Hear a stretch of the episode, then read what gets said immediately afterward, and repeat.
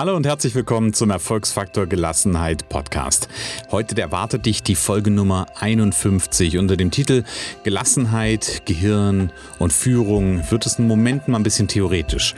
Denn wir widmen uns der Frage, was passiert eigentlich im Gehirn, wenn Menschen in Stress geraten und was hat das für eine Auswirkung auf den Führungsalltag. Und dabei wünsche ich dir ganz viel Spaß.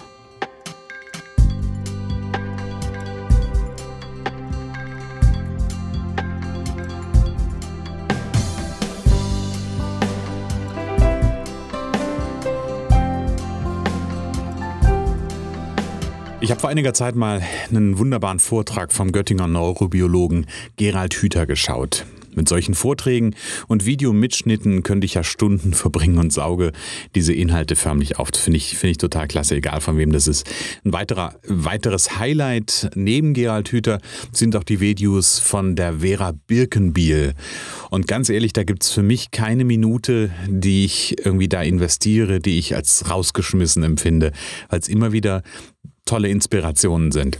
Aber ich schweife aus an der Stelle, das ist gar nicht das Thema. Also, ich habe gesagt, ich habe ein Video von Gerald Hüther geschaut, in dem er sehr anschaulich beschreibt, was im Gehirn passiert, wenn der Mensch im Stress, äh, im Stress ist.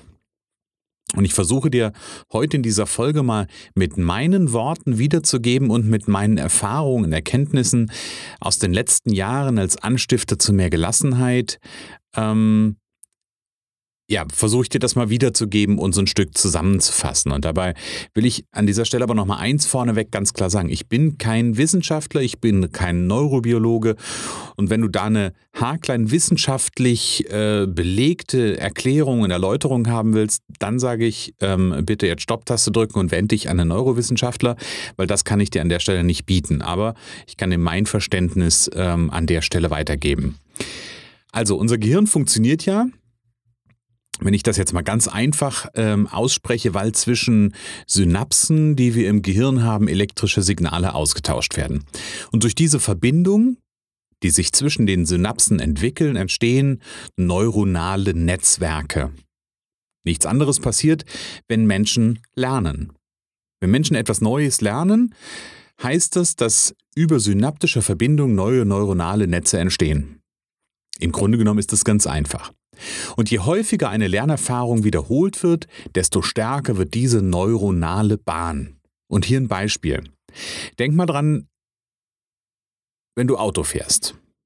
Wahrscheinlich, und so du einen Führerschein hast und auch häufiger Auto fährst, musst du heute nicht mehr darüber nachdenken, wie das Schalten funktioniert oder wie das Anfahren funktioniert.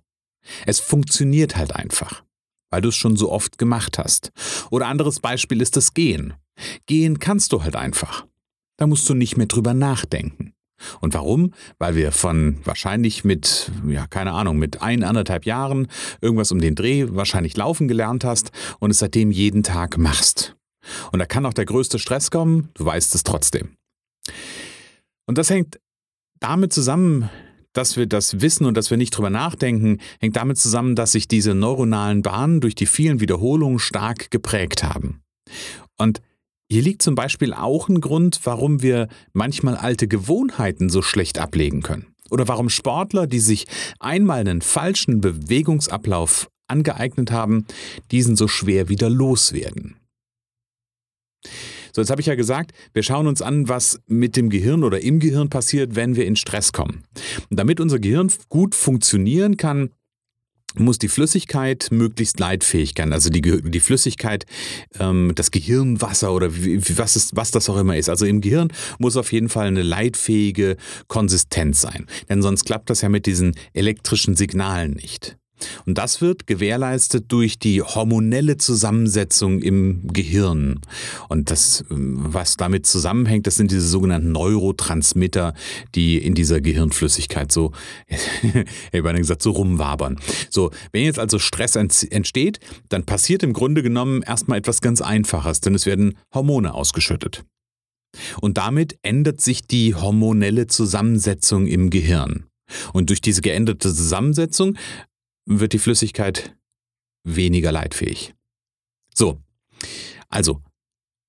wenn die Flüssigkeit im Gehirn weniger leitfähig wird, dann bedeutet das, dass mehr und mehr nur noch neuronale Netze im Gehirn verwendet werden, in Klammern können, die schon länger geprägt sind.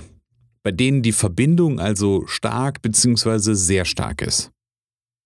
Und denk dann nochmal an das Beispiel Gehen. Denn Gehen geht auch, wenn du so richtig schön im Stress und unter Druck bist, weil diese Bahnen über Jahre und Jahrzehnte, je nachdem wie alt du bist, geprägt sind.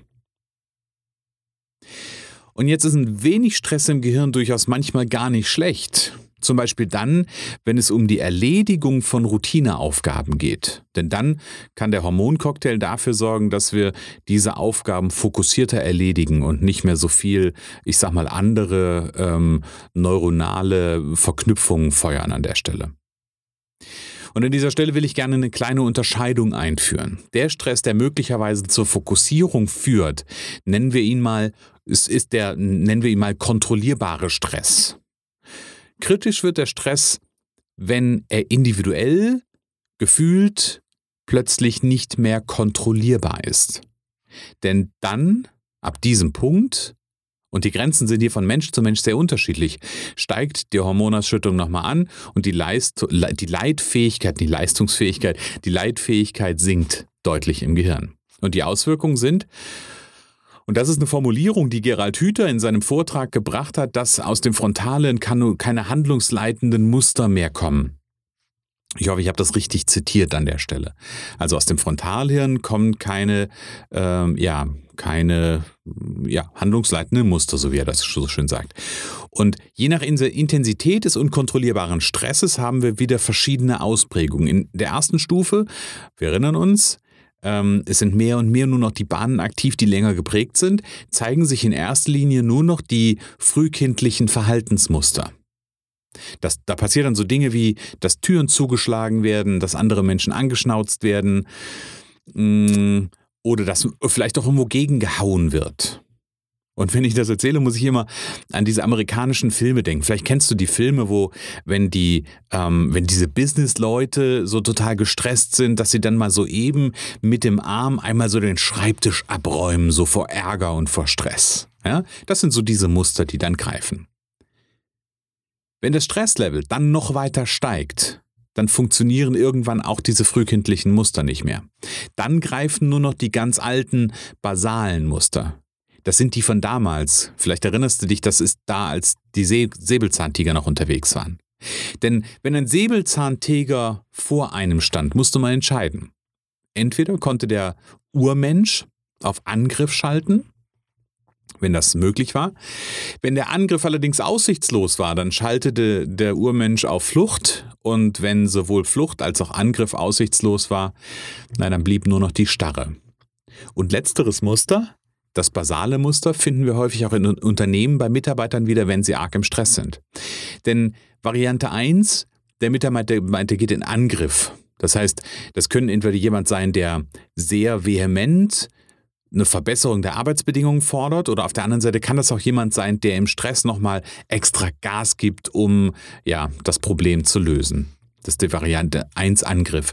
Wenn das aussichtslos erscheint, dann gehen durchaus einige in Flucht. Das heißt, das sind dann möglicherweise Leute, die sich auch krank schreiben lassen, einfach um sich dem zu entziehen an der Stelle. Die dritte Variante ist das Thema Starre. Das sind möglicherweise Mitarbeiter, die einfach zwar da sind, aber auch so richtig für nichts eigentlich zu gebrauchen sind. Also das mal so eine Übertragung auf die Situation, wie wir sie möglicherweise im Unternehmen treffen. Also Stress hat Auswirkungen und die sind sogar neurowissenschaftlich belegbar. Wie gesagt, ich bin kein Neurowissenschaftler, aber schau gerne mal bei Gerald Hüther zum Beispiel rein. Es gibt noch deutlich äh, gibt noch ganz, ganz viel andere äh, Neurowissenschaftler, die da auch sehr, sehr ähm, tolle Forschungsergebnisse zu veröffentlicht haben. Wie gesagt, den Vortrag von Hüter kann ich nichtsdestotrotz empfehlen. Ich werde den Link dazu auch später in die Shownotes packen. Jetzt ist ja die Frage, was lernen wir daraus, beziehungsweise was können wir tun? Und meine Antwort könnte jetzt relativ einfach sein und ich könnte sagen, was du tun kannst, ist einfach mal gelassen bleiben. Doch das würde jetzt möglicherweise zu kurz greifen. Auch wenn man Gelassenheit lernen kann, werden Menschen, die im Stress sind, nicht einfach so den Schalter umlegen und gelassen bleiben. Denn es gibt etwas, oder beziehungsweise was heißt denn? Äh, es gibt etwas, was Menschen brauchen, um wieder in die Gelassenheit zu kommen. Und das ist im Grunde genommen ein relativ einfacher Schlüssel. Und falls du meinen Podcast schon länger hörst oder länger verfolgst und du vielleicht auch schon meine Interviews zwischendurch gehört hast, dann könntest du diesen Schlüssel sogar schon mal gehört haben. Denn das, was mir ganz, ganz viele Interviewpartner gesagt haben auf die Frage, was hat dir geholfen, durch die stressige Zeit zu kommen, war eigentlich immer die gleiche Antwort. Denn die gleiche Antwort lautete Vertrauen. Denn es braucht Vertrauen und Sicherheit, um in stressigen Zeiten zu bestehen. So. Und wenn wir das jetzt übertragen auf das Thema Führung, dann heißt es, dass wir dafür sorgen müssen, dass eine gute Vertrauensbasis und Sicherheit im Team bzw. im Unternehmen da ist. Und hier ist die Führungskraft gefordert. Hier bist du, wenn du Führungskraft bist, bist du gefordert. Und wenn du jetzt noch mal ein paar Folgen zurück gehst, ungefähr, äh, ich weiß gar nicht, fünf, sechs, sieben, acht, neun Folgen, dann habe ich dir sogar schon hierfür eine wunderbare Anregung gegeben, nämlich in der Folge, wie du mit einfachen Mitteln Gelassenheit verbreitest. Da ging es genau um verschiedene Aspekte, wie du es schaffen kannst, dass im Miteinander Vertrauen entsteht und darüber auch natürlich Gelassenheit entsteht.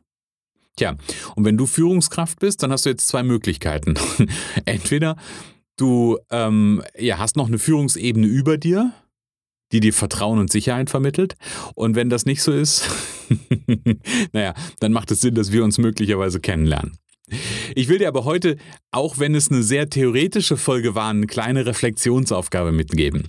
Schau doch mal ähm, auf dein Verhalten. Wenn du in Stress gerätst, kannst du bei dir möglicherweise diese, diese frühkindlichen, ich habe dir ein, zwei Beispiele gegeben, woran man sie festmachen kann, es gibt noch mehrere Beispiele, aber kannst du bei dir so frühkindliche Muster feststellen? Und oder vielleicht sogar auch die basalen Muster Flucht, Angriffsstarre feststellen. Ich freue mich, wenn du mir dazu ein Feedback gibst, gerne an info@erfolgsfaktorgelassenheit.de. Ja, das war die heutige Folge schon. Ähm, ich freue mich, wenn du mir ein Feedback, eine Rückmeldung gibst. Wie gesagt, gerne auch an info@erfolgsfaktor-gelassenheit.de. Freue mich schon jetzt auf die nächste Folge und sage für den Moment alles Liebe, alles Gute und bis bald.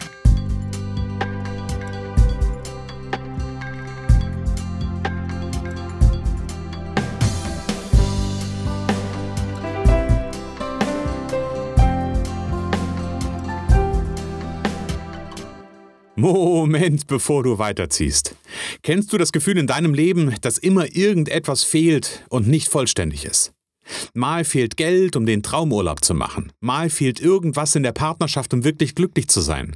Mal fehlt dieses oder jenes Teilchen, um mit deinem Herzensprojekt zu starten. Und mal fehlt vielleicht auch einfach noch ein bestimmtes Zertifikat, damit es richtig losgehen kann und es sich richtig anfühlt. Hast du es satt, dich immer nur halb fertig zu fühlen und sehnst du dich nach dem Gefühl, endlich mal irgendwo richtig angekommen und vollständig zu sein? Wenn du gerade beim Zuhören nur an einer Stelle ein leises Ja in dir wahrgenommen hast, dann ist es Zeit, dass wir uns persönlich kennenlernen. Denn eines verrate ich dir, alle benötigten Puzzleteile sind schon da. Lass sie uns gemeinsam zusammenbauen, dass du dich komplett fühlst und in Zukunft dein wahres Potenzial leben kannst. Schreib mir einfach eine Nachricht an info@erfolgsfaktor-gelassenheit.de. Ich freue mich drauf.